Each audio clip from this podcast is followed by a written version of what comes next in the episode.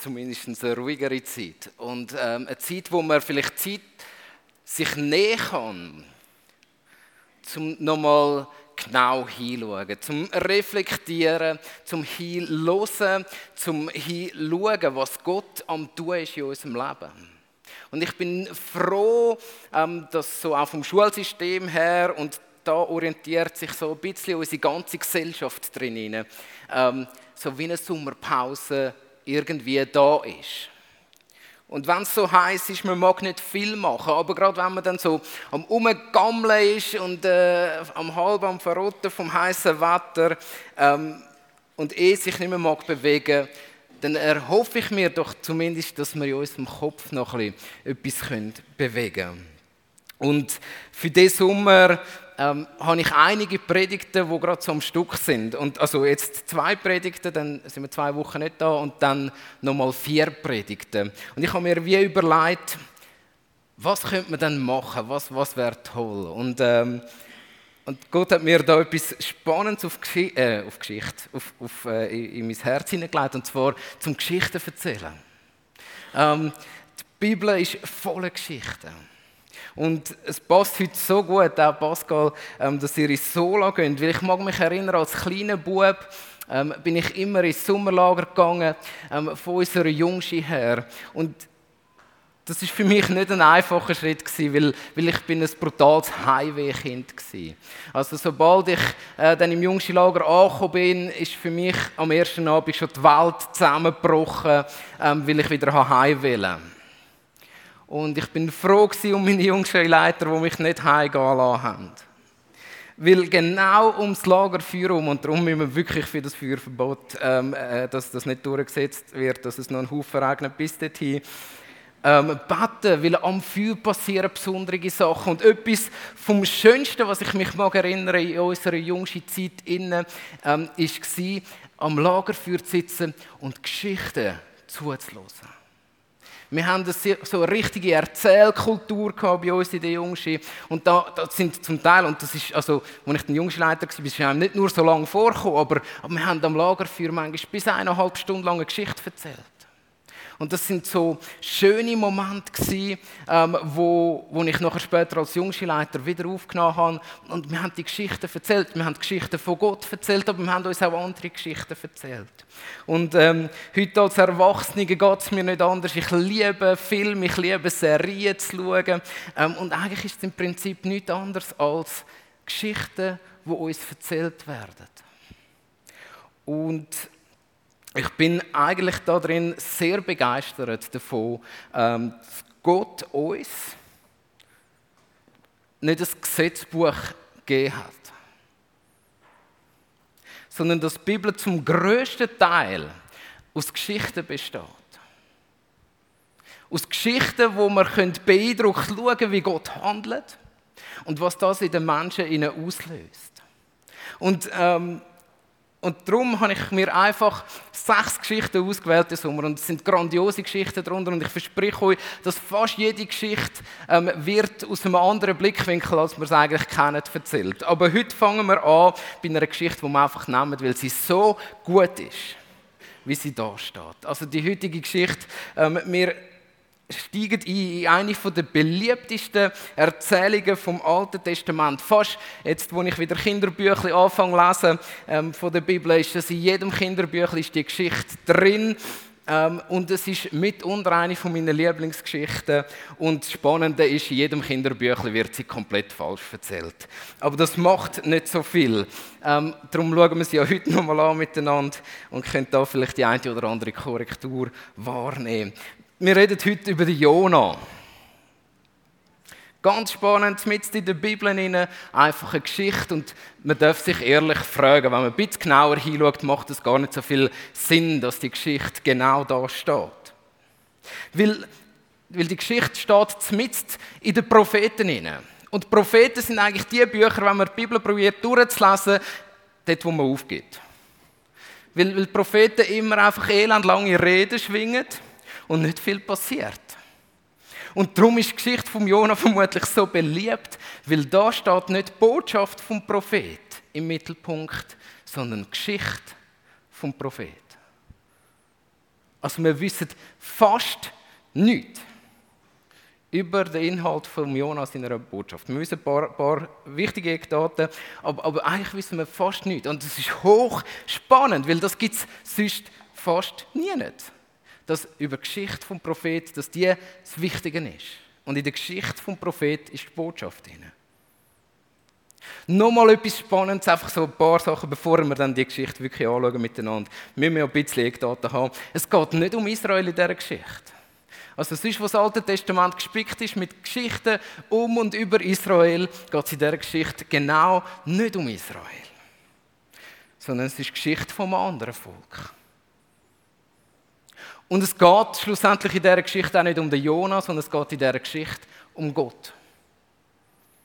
Also so drei wichtige Sachen. Also es ist nicht eine Botschaft, sondern eine Geschichte, wo Botschaft ist. Es geht nicht um Israel, sondern es geht um ein anderes Volk. Es geht nicht um den Jonah als Mensch, sondern es geht um Gott, weil er Gott ist. Das ist Geschichte. Oder der Rahmen von dieser Geschichte. Ganz wichtige Sachen, überhaupt nicht logisch, wenn man so ähm, alle Propheten rundherum lesen, passt die Geschichte wirklich nicht drin. Weil wir manchmal den Jona ein bisschen losgelöst lesen von allen anderen Geschichten ähm, in der Bibel. Oder dass wir manchmal das gar nicht so gut einordnen können. Darum noch ein paar Facts. Wie war es gewesen, ähm, in der Zeit, wo der Jona gelebt hat? Wir sind also etwa im Jahr 780 vor Christus. Also ähm, die, die die große Geschichte vom König David kennen, das ist etwa 120 Jahre vorher gewesen. Also es sind zwei Generationen, oder nein, viel mehr, etwa fünf Generationen später. Man hat ein bisschen man trauert vielleicht noch den alten grossen Zeiten an, aber im Grunde genommen hat man ein bisschen vergessen, was in dieser Zeit vom König David passiert ist. Ähm, 780 sind wir, schon lange ist ähm, das Land oder das Volk von Israel in zwei Länder unterteilt, ins Nordreich und ins Südreich. Und der Jona ist ein Prophet vom Nordreich also nicht vom Südreich. Im Süden unten haben gottesfürchtige Könige zu dieser Zeit geherrscht. Ähm, also Männer, die nach Gottes Meinung gefragt haben. Im Nordreich hat ein böser, unsicherer König geherrscht. Und da drin ähm, treffen wir den Jona an. In der Geschichte, wo das Nordreich sehr bedroht war ähm, von Assyrien. Man kann sich das ein bisschen ähnlich vorstellen als Schweizer. Ähm, also Syrien war so wie die EU. Ähm, man hat noch nicht so recht gewusst, was sie jetzt wollen, aber man hat gewusst, sie sind also mächtig. Ähm, das Nordreich hat auch das Gefühl gehabt, sie sind auch mächtig und sie können sich gut wehren.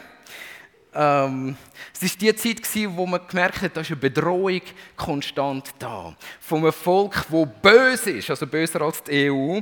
Ähm, das kann man sich als Schweizer dann nicht mehr vorstellen, dass es das gibt. Aber ein Volk, das explizit ein Volk, das explizit ähm, für ihre bösen Taten bekannt war. Für ihre Grausamkeit, wie sie mit ihren Feinden umgesprungen sind. Ähm, die Syrer die haben nicht so viel Kultur mitgebracht sondern die haben vor allem den Krieg gebracht. Und jedes Volk, das besiegt wurde ist von ihnen, ähm, das ist zerstört worden. Aufteilt das ganze Reich. Und das ist die Bedrohung, die konstant da war. Ähm, jetzt ein kleiner Spoiler, sagt man dem. Ähm, das heißt so, man nimmt etwas aus der Zukunft, ähm, das ist aber noch nicht in der Jona-Geschichte. Aber 50 Jahre später, nach dem Jona, sind die Israeliten abtransportiert worden von den Assyrern. Aber wir sind in dieser Zeit vorher. Warum rede ich über die Assyrer? Weil Ninive die Hauptstadt war von den Assyrern. So viel zu der Situation. Der Jona ist ein Prophet und der Jona ist ein allgemein bekannter Prophet Im Jona-Buch wird er darum nicht einmal vorgestellt, sondern es heißt simpel und einfach: Das Wort von Gott ist zum Jona gekommen. Wie auch immer, das wissen wir nicht, ob er einen Brief vom Himmel bekommen hat, ähm, ob ein Engel zu ihm gekommen ist oder ob er Gottes Stimme direkt gehört hat. Wir wissen aber aus den Chronikbüchern etwas über den Jona. Und das ist etwas, wo, wo, wo Kinderbücher ja schon nicht ähm, zeigen. Der Jona war ein Prophet, der nämlich vor dieser Geschichte seinem König gesagt hat, ähm, das Nordreich von Israel wird eine Zeit vom Sieg haben und wird eine Zeit haben, wo sie ihre Feinde besiegen. Und der König vom Nordreich zum Jonas in einer Zeit ist in den Krieg gezogen und sie haben gewonnen. Trotz ihrem bösen Wandel. Und so treffen wir den Jona. Ich stelle mir das immer vor, wie er ähm, vor seinem Häuschen steht. Und ich denke, der König ist ja sehr zufrieden mit ihm und hat ihm vielleicht einen Weinberg geschenkt. Und so stelle ich mir den Jona vor, wie er so auf seinem Stuhl ähm, so leicht aufs Meer runter sieht. Unten dran ist sein Weinberg, den er vom König geschenkt bekommen hat. Ähm, sein frisch gemachter Wein am Probieren ist und denkt, hm, viele Beere, Früchte, die ich da rausschmücke und so. Ein bisschen am Sinnen ist, wie schön eigentlich das Leben in Israel ist. Ähm, sein Land ist erfolgreich. Es trägt ein Sieg nach dem nächsten davon im Moment gerade. Und er weiß auch um die Betreuung der Assyrer, aber die Angst ist ein bisschen nebensächlich geworden. Und so schlürft er sein Wein und ist glücklich. Vielleicht hat er eine Familie, wir wissen es nicht, darüber heißt es nichts in der Bibel. Also auch über den Weinberg nicht, aber ich stelle mir das so vor. Und in dem Moment von einer äußeren Zufriedenheit, von einem Moment, wo man sagt, hey, ich bin im Land unterwegs und ich, ich höre auf Gott, ähm, gehört der Jona von Gott folgende Botschaft. Jona, geh nach Ninive und predige zu den Leuten von Ninive, predige zu den Assyrern. Will ich, weil es bis zu mir raufgekommen ist, zu mir, zum großen Gott, wie böse die Menschen sind. Weiter, wir kennen die Geschichte, Jonas stellt sein Weinglas weg, packt seine Tasche und geht nach Ninive. Nein, natürlich nicht. Er geht zum nächsten Hafen, sucht sich das Schiff, wo am weitesten wegfährt. Also man nimmt da, dass er hat ins heutige Spanien fahren So weit weg, das ist, das ist heute wie auf den Mond fliegen. Ähm, ich nehme an, dass er seinen Weinberg verkauft hat, um sich das Ticket für das Schiff zu lösen. Ähm, und, und er setzt alles daran, weil er hat flüchten vor Gott. Und so spannend, dass er denkt, am anderen Ende der Welt ist Gott nicht. Und das, das, das, das, das ringt einem manchmal ein Schmunzeln ab, wenn man das liest. Gott, äh, Jona wollte vom Angesicht des Herrn fliehen. Wir denken heute, ja, easy kannst du eh nicht. Aber Jona, der hat das wirklich geglaubt. Und er hat geglaubt, dass er sein Leben, sein gemütliches Leben in Israel aufgegeben hat und auf das Schiff ist. Und er ist auf das Schiff gegangen, unter Heiden. Also nicht ein israelisches Schiff, das Handel getrieben hat mit, mit dem dortmaligen Spanien oder wer auch immer dort war, mit den Völkern dort, sondern ein Schiff voller Leute, die Gott nicht gefolgt haben. Und, und das ist ja schon spannend, dass, wie Gott den Jonah braucht auf seiner Flucht schon. Weil dann kommt der Sturm, wo, wo, wo, plötzlich alle die Heiden anfangen zu ihren Göttern schreien. Das heißt, jeder von den Seemännern hat zu seinem Gott geschrien. Und sie haben gemerkt, der Sturm wird nicht kleiner. Bis sie gemerkt haben, dass der Jona unten im Schiff, in äh, ganz im Untergeschoss vom Schiff steht sogar, pennt.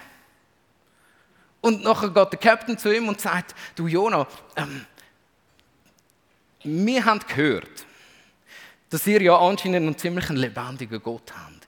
Ähm, wie wär's denn, wenn du nicht würdest schlafen, sondern wenn du mit uns würdest beten zu deinem Gott? Und so berichtet uns die Story. Der Jonah hat genau gewusst, jetzt hat es geschält. Ich kann nicht flüchten vor dem Angesicht von Gott. Also was bleibt mir anders übrig? Nicht Reue, nicht Reue in dem Moment.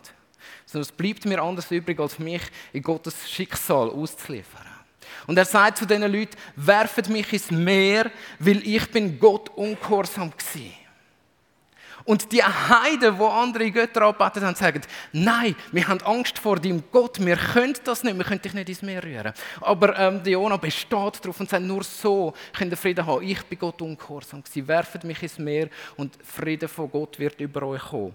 Und sie werfen ihn ins Meer und beten vorher noch zu Gott, Gott, bitte bist du uns nicht böse, wenn wir das machen, aber wir haben gerade gar keine andere Idee mehr.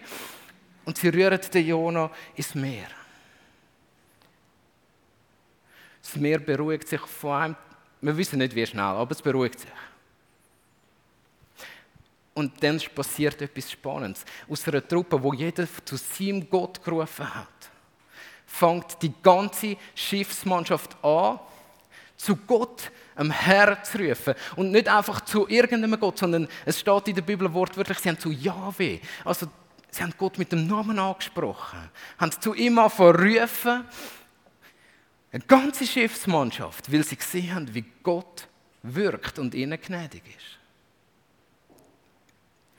Also selbst dort, wo, wo der Jonah in extremem Ungehorsam ist, ist Gott mit ihm und am Wirken. Und ähm, wir kennen, wie die Geschichte weitergeht. Und da sind wir alle, kennen wir diese Story, wie der große Fisch kommt. Äh, wo auch die einen oder anderen ähm, berechtigt fragen, ist das wirklich so passiert? Wir nehmen es an, wie es da steht. Ein großer Fisch kommt verschlingt den Jona. Und der Jona, der hat vielleicht sterben weil er denkt hat, vielleicht kann ich dann vor Gott flüchten, wenn ich im Meer vertrinke. Ähm, ein weiteres Mal hockt er in dem Fischbuch inne. Und auch da wieder ähm, passiert nicht echte Reue, sondern er liefert sich ins Schicksal, wo Gott ihm gegeben hat, aus. Und er sagt, du Gott bist meine Rettung vor dem Tod. Und was bleibt mir anders, als dir zu folgen? Der Fisch ähm, wirft ihn an Land nach drei Tagen und drei Nächten. Und etwas Faszinierendes passiert. Kapitel 3 im Jona-Buch, also übrigens Jona-Buch, zwei Seiten, das schafft auch ein, ein, jemand, der nicht gerne liest. Kapitel 3, also wir haben noch nicht so viel von der Geschichte, ist die Hälfte von der Geschichte, passiert einfach, als wäre vorher nichts passiert heißt es einfach, und das Wort des Herrn geschah zu Jona, geh nach Ninive, denn die Bosheit dieser Stadt ist vor mich gekommen. Man fängt wieder bei vorne an. Okay, gut, ähm, vergessen wir mal, was passiert ist, Jona. Nicht der Versuch gewesen. Vielleicht haben wir, haben, wir, haben wir einen Lernprozess gemacht. Aber die Geschichte, merkt, die hat zwei Teile drin. Ähm, klingt vielleicht etwas an. Ähm, jemand, der von Gott davonläuft. Und jetzt der zweite Teil. Und der Jonas sagt, okay, ich gehe nach Ninive. Und er wird Gott gehorsam und er geht vor die Stadt her. Und wir müssen uns vorstellen, also ich glaube, die Bibel übertreibt maßlos, wie groß die Stadt ist, weil sie sagt, man braucht drei Tage zum Durchlaufen. Ähm, ich glaube nicht, dass, also ich glaube, sie war riesig für die Zeit. Wir, wir reden etwas von 200.000 Einwohnern. Ähm, für eine Stadt zu dieser Zeit ist das mächtig gewesen. Und der Jonah läuft den ganzen Tag in die Stadt hinein und fängt an zu predigen. Und seine Predigt, das, das muss ich euch jetzt mal sagen, einfach, dass wir das im Ohr inne haben. Ähm, wir haben oft im Ohr inne, dass Jonah gesagt hat, kehret um zu Gott, dass er euch gnädig kann sein. Das ist nicht seine Predigt. Wir wissen nicht, was der Jonah geritten hat, aber seine Predigt ist eine andere. Man muss noch schnell schauen, wo man sie findet. Dass ich euch da wirklich Seine Botschaft besteht aus einem Satz. Noch 40 Tage, dann ist Ninive zerstört. Ich weiß nicht, wer von euch da drin Hoffnung sieht. Aber wenn jemand zu dir kommt und sagt, hey, 40 Tage bist du tot, dann ist nicht das Erste, wo man denkt, komm, wir bitten Gott mal darum, dass es doch noch bisschen länger gehen kann. Sondern das Erste denke ich, was ist denn das für ein frecher Typ? Die Botschaft hat keine Gnade drin. Und der, der Jonah weiß, dass, dass äh, Assyrer die größte Bedrohung sind und er geht voller Freude in die Stadt hinein und verkündet die Botschaft, als wäre es die beste Botschaft der Welt. Hey, Gott zerstört euch, wir sind frei von euch. Ähm, warum ich so sicher bin, dass Jonah mit der Stimmung hineingegangen ist, sehen wir nachher gerade. Aber er sagt, ihr werdet zerstört. Und er ist, und so sagt die Bibel, er ist überrascht ab der Reaktion der Leute. Weil was machen die Leute? Wo sie diese Botschaft hören, fangen sie an umkehren von ihren bösen Werk. Und das, man weiß nicht wie, in einer Stadt mit so vielen Leuten, ohne WhatsApp und, und Facebook und Instagram, ähm, hat es irgendwie geschafft, innerhalb von ganz kurzer Zeit die Botschaft bis zum König zu kommen. Und der König ruft über die ganze Stadt aus, jetzt wird Buß da. Jetzt wird gefastet und jetzt hören wir auf, so zu leben, als würde es keinen Gott geben. Weil jetzt ist jemand zu uns gekommen und hat gesagt, Gott ist es nicht egal, wie wir handeln. Und sie haben ihr Leben verändert. Der Jonah hat nicht gerechnet damit und ist wütig geworden darüber.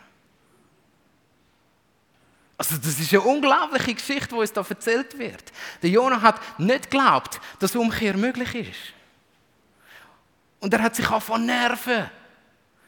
Was habt ihr das Gefühl jetzt? Jetzt könnt ihr ein bisschen ausrufen, dass ihr fastet. Ausrufen, dass ihr ein bisschen bessere Menschen werden und, und dann vergisst Gott alles wieder. Nein, nein, nein, ihr werdet alle sterben, ihr habt mich nicht gehört. Und die Jona mit dieser Wut im Bauch hat er gleich das Gefühl, jetzt habe ich meinen Job da. Und er steigt auf auf einen Hügel und ich lese euch das letzte Kapitel ganz vor, weil das ist ähm, ganz ein wunderbares Kapitel. Und da kam großer Unmut über Jona und er wurde zornig.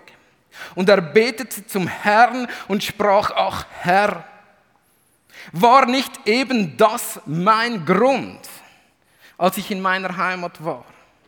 Darum bin ich zuvor nach Tarsis geflohen, denn ich wusste, dass du ein gnädiger und barmherziger Gott bist, langmütig und reich an Gnade und einer, den das Unheil leid tut. Und nun, Herr, bitte nimm mein Leben, denn es ist besser, tot zu sein. Also, hört ihr, was er sagt? Der Jona ist nicht, äh, nicht geflohen, weil er Angst hatte vor Gott. Er ist auch nicht geflohen, weil er Angst hatte vor Ninive äh, oder vor den Assyrern oder vor seinem Job. Ähm, er ist geflohen und das klingt so abstrus. Und, und heute lassen wir das in unsere Herzen bitte kommen. Er ist geflohen, weil er gewusst hat, Gott ist ein guter Gott. Er ist geflohen, weil er von Anfang an hat er gesagt, ist das ja mein, meine, mein Gespräch mit dir gewesen, Gott. Wenn ich dort hingehe, dann verändert sie sich auch noch. Also, das, was wir uns wünschen, dass sich manchmal die Welt verändert. Aufgrund von Gott und seiner Botschaft an die Welt. Das hat der Jonah gesagt, ich habe keinen Bock drauf. Ich will, dass Israel gerettet wird. Und nicht, dass die Welt gerettet wird. Ich will, dass Israel gerettet wird und nicht, dass, dass unsere Todfeinde eine Rettung können erleben von dir, Gott. Das ist sein Gebet. Ich weiß, dass du ein Gott bist, der gnädig ist. Und der Jonah hat ganz genau gewusst, dass das nicht nur für das Volk Israel gilt, sondern für alle Menschen auf der ganzen Welt. Und darum hat er gesagt, darum habe ich nicht gehen. Und da sprach der Herr. Und jetzt fängt Gott an reden. Und Gott hat so eine wunderbare Art, ähm, den Jonah zurechtzuweisen. Er stellt ihm ein paar Fragen. Ist es recht, dass du zornig bist? Und Jona ging aus der Stadt und östlich der Stadt ließ er sich nieder und dort baute er sich eine Hütte und er saß darin im Schatten, bis er sehen würde, was mit dieser Stadt geschah. Also wirklich so wie heute Leute, die die Unfall filmen, ist er, hat er gesehen, wie die Stadt zerstört wird. Also so, so seine Wut ist ihm, ihm Und nochmal, und der Herr, Gott ließ einen Rizinus wachsen. Und dieser wuchs über Jona empor, über seinen Kopf, um ihm Schatten zu geben und ihn von seinem Unmut zu befreien. Also Gott macht es am Jona mal bequem und schafft so, also, also so psychologisch, wenn man sagen, schafft einen guten Raum, um, um das jetzt mal auszudiskutieren, was wir da haben. Und Jona freute sich sehr über den Rizinus. Und, und da können wir meinen, jetzt kommt die Geschichte zu einem guten Ende. Und, und Gott hat einfach, ich staune über Gott. Ähm, als aber am nächsten Tag der Morgen dämmerte, ließ Gott einen Wurm kommen. Und dieser stach den Rizinus und er verdorrte. Und als die Sonne aufgegangen war, ließ Gott einen singenden Ostwind kommen. Und die Sonne stach auf Jona und er brach zusammen. Und er wünschte sich nur noch zu sterben und sprach besser, als mein Leben wäre mein Tod. Und Gott sprach zu ist es recht, dass du des Rizinus wegen zornig bist? Und er sagte, es ist recht, dass ich zornig bin und das bis auf den Tod.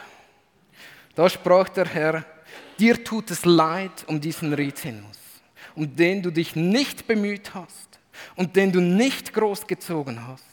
der in einer Nacht geworden ist und in einer Nacht zugrunde gegangen ist. Und da sollte es mir nicht leid tun, um Ninive, die große Stadt, in der du über 120.000 Menschen sind, die nicht unterscheiden können zwischen ihren rechten und ihrer linken und um die vielen Tiere. Fertig, Jona Buch. Und ich erinnere nochmal daran, in dem Buch geht es nicht um den Jonas, sondern es geht um Gott. Gott hat ein Statement machen. Und ein Statement, wo bleibt bis in alle Zeit inne. Und sein Statement ist folgendermaßen: Es ist Gott nicht gleich, wie die Menschen leben. Es ist Gott nicht gleich, ob die Menschen ihm folgen oder nicht. Und es ist Gott nicht gleich, wenn Menschen umkehren. Und es ist Gott nicht gleich, ob der Jonas seine Gnade kann verstehen oder nicht. Gott ringt um die Menschen. Auch um die bösen Menschen. Und Gott ringt um dich und um mich und das ist die Botschaft, die uns da entgegenkommt.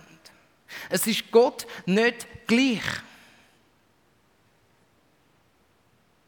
Der Jonah, er auf seiner Seite. Ihm ist es nicht gleich, wie Gott ist. Und ihm ist es nicht gleich, wie die Menschen sind, aber er zieht ganz andere Schlüsse daraus.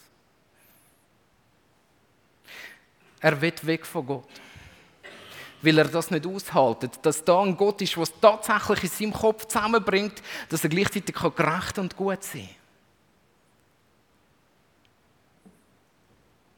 Und sein Gottesbild ist, dass Gott ein billiger Gott ist. Und dass Gott eh am Schluss mit allen gut meint. Und er nervt sich gewaltig darüber. Und schaut, das ist die Geschichte vom Jona, ist die Art, wie wir über Gott denken, beeinflusst, wie wir handeln.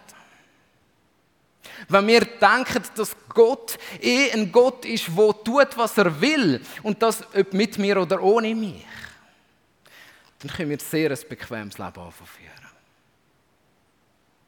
Ich stelle mir manchmal vor, wenn ich der Jona gewesen wäre in dem Moment, oder, oder wenn, ich sage es jetzt provokativ, ich glaube, das trifft für viele von uns zu. Und wir in unserem Weinberg gehöckelt wären mit unserem Weinglas in der Hand. Und Gott zu uns gekommen wäre und gesagt hätte, ähm, liebe Leute, geht dort und dort hin. Tun das und das. Weil ich bin ein Gott, der mich da, den Menschen, die mich noch nicht kennen, offenbaren möchte. Wisst ihr, was wir würden machen heute in der Schweiz? Da muss ich ein bisschen Kritik jetzt auch an uns ähm, walten lassen. Wir würden sitzen bleiben. Wir würden nicht einmal denken, dass wir vor Gott davor rennen Gott findet schon einen anderen. Das ist nicht mein Job, Gott. Ähm, und ich glaube, vielleicht, ist das so, vielleicht hat Jonah auch noch ein bisschen diskutiert mit Gott. Und, und er sagt ja da, das ist am Anfang meine Rede mit dir gewesen. Das ist nicht mein Job. Schick jemand anders. Lass andere Leute an meiner Stelle gehen. Gott, du kannst das doch auch selber. Du hast dich ja auch mir können selber irgendwie offenbaren. Vielleicht haben wir ein Bild von einem strengen Gott. Und wir haben Angst, Leute von Gott erzählen, weil, weil, weil wir Angst haben, wie er könnte sein zu diesen Leuten. Vielleicht haben wir ein Bild von einem Gott, wo heute nicht mehr wirkt. Und dann erzählst du lieber nicht zu viel deinen Freunden von Gott, wo heute noch wirkt, weil sie erlauben es ja doch nicht. Vielleicht haben wir ein Bild von einem Gott, wo es nicht nur mit mir gut meint, sondern auch mit meinem Nachbarn, den ich nicht gut mag. Aber genau das hindert uns daran, zum Nachbarn zu gehen, weil plötzlich müsste ich ja den Nachbarn lieben. Vielleicht haben wir ein falsches Vaterbild. Wir haben heute Morgen gesungen, du bist ein guter, guter Vater. Und aus dem falschen Vaterbild heraus sind so viele Missbrüche entstanden in den christlichen Kirchen. Und vielleicht prägt das deine Entscheidungen, die du Tag für Tag triffst. Aber lasst uns heute Morgen im Jona-Buch wirklich Ermahnung finden.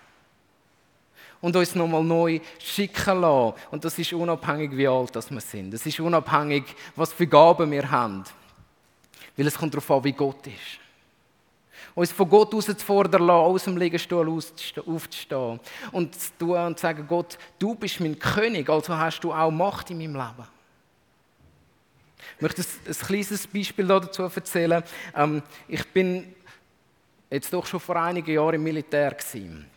Und, und wenn man als Zivilist unterwegs ist, dann ist es einem relativ egal, was da auf der Kragen für ein Zeichen draufsteht bei diesen Militärleuten.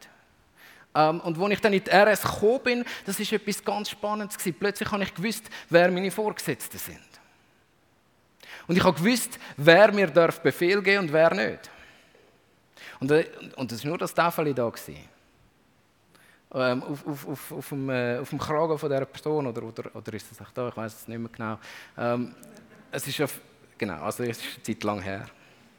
Aber das ist doch spannend. In dem Moment, wo, wo, wo ich eintreten bin ins Militär, und das ist vielleicht auch ein, schlechtes Zeichen zum Eintreten in Beziehung mit Gott, aber in dem Moment hat das plötzlich eine Relevanz gehabt, was die Person mir gesagt hat. Vorher hat mir die Person können sagen, was ich wählen äh, was sie wählen und ich habe gesagt, pff, red du, wie du willst. Und so sind wir manchmal mit Gott, dass man denkt, Gott ist da, ihn gibt so wie es äh, das Militär gibt, aber mir hat er sicher nichts zu sagen. Und da ändert sich etwas, wenn wir in die Beziehung mit Gott hineintauchen. Weil dann erlauben wir Gott, in unser Leben reinzureden. Und ich möchte ähm, euch heute Morgen herausfordern, so das Gottesbild, das ihr habt. Und ja, jeder Mensch und jeder Christ hat das Bild, wie Gott ist. Das ist wirklich so. Aber wir passen manchmal diese Bilder in unserem Leben an, als dass wir unser Leben unserem äh, Gott anpassen. Also wir fangen eher an, Gott so zurechtzulegen, dass ich mein Leben nicht ändern muss. Anstatt dass wir wenigstens mutig werden wie der Jonah und davonlaufen vor Gott. Weil wir merken, Gott, ich muss mein Leben ja ändern, wenn du wirklich so bist. Und ich ende darum ganz konkret da drin. Ich möchte euch zwei Stellen aus dem Epheserbrief vorlesen. Und im Epheserbrief betet Paulus zwei Gebete. Und das sind zwei wunderbare Gebete, die ich denke, die könnten wir heute Morgen auch beten. Und zwar ist das erste Gebet ist im Epheser 1 ab Vers 15. Und da redet der Paulus. Da auch ich von eurem Glauben an den Herrn Jesus und von eurer Liebe zu allen Heiligen gehört habe, höre ich nicht auf, für euch zu danken, wenn ich in meinen Gebeten an euch denke. Der Gott unseres Herrn Jesus Christus, der Vater der Herrlichkeit, gebe euch den Geist der Weisheit und der Offenbarung, damit ihr erkennt, damit er erleuchtet, damit er erleuchtet die Augen eures Herzens damit ihr wisst, zu, welchen, zu welcher Hoffnung ihr durch ihn berufen seid, welches reiches und herrliches Erbe er für die Heiligen bereithält und wie überwältigend groß die Kraft ist, die sich als Wirkung seiner Macht und Stärke an uns, den Glaubenden, zeigt. Der Paulus betet für offene Augen und Erkenntnis, dass wir mehr von dem Gott erkennen, wo in uns wirksam wird. Und dass das unsere Handlung anfängt zu prägen. Und dann macht es gerade nochmal, weil er immer wieder über das Thema stolpert, der Paulus großartig. Und, und, und mit seinem Text fängt er an, also er, er tut ihnen etwas beibringen und plötzlich fängt er an beten. Und darum beuge ich meine Knie vor dem Vater, von dem jedes Geschlecht im Himmel und auf der Erde seinen Namen empfängt. Und ich bitte ihn, euch nach dem Reichtum seiner Herrlichkeit durch seinen Geist zum Aufbau des inneren Menschen somit Kraft zu stärken, dass Christus durch den Glauben in eurem Herzen Wohnung nimmt und dass ihr in der Liebe tief verwurzelt und fest gegründet seid. Und so werdet ihr befähigt, mit allen Heiligen zusammen die Breite und die Länge und die Höhe und die Tiefe zu ermessen und die Liebe Gottes zu erkennen, die alle Erkenntnis übersteigt.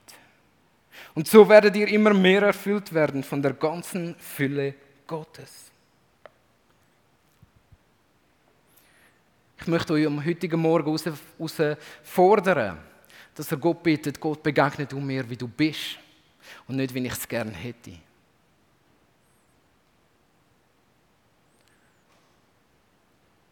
Und dass die Erkenntnis von Gott unseren Sommer erfrischt und unser Leben erfrischt, das ist mein Gebet für unsere Gemeinde. Dass wir merken, dass, dass Gott mit unserer Gemeinde und durch unsere Gemeinde noch einiges parat hat für die Menschen, die ihn noch nicht kennen. Das ist mein Gebet. Ich möchte beten. Großer Gott, du übersteigst jede Erkenntnis, die wir haben von dir. Immer wieder von neuem. Und ich sehe mich danach, dass du mit deiner ganzen Fülle unter uns bist. Und dass wir dürfen merken, was, was es dann ist, was dich bewegt. Dass es dir nicht gleich ist, sondern dass du mit uns unterwegs bleibst.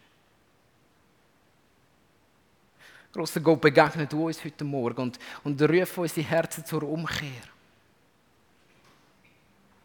Wir wollen dich anbeten und nicht das Bild, das wir von dir haben.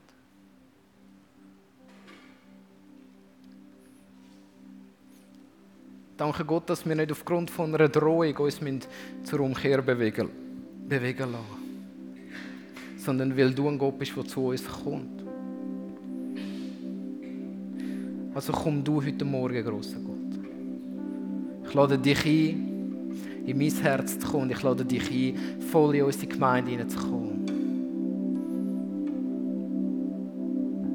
Schenk uns Erkenntnis, wie du wirklich bist.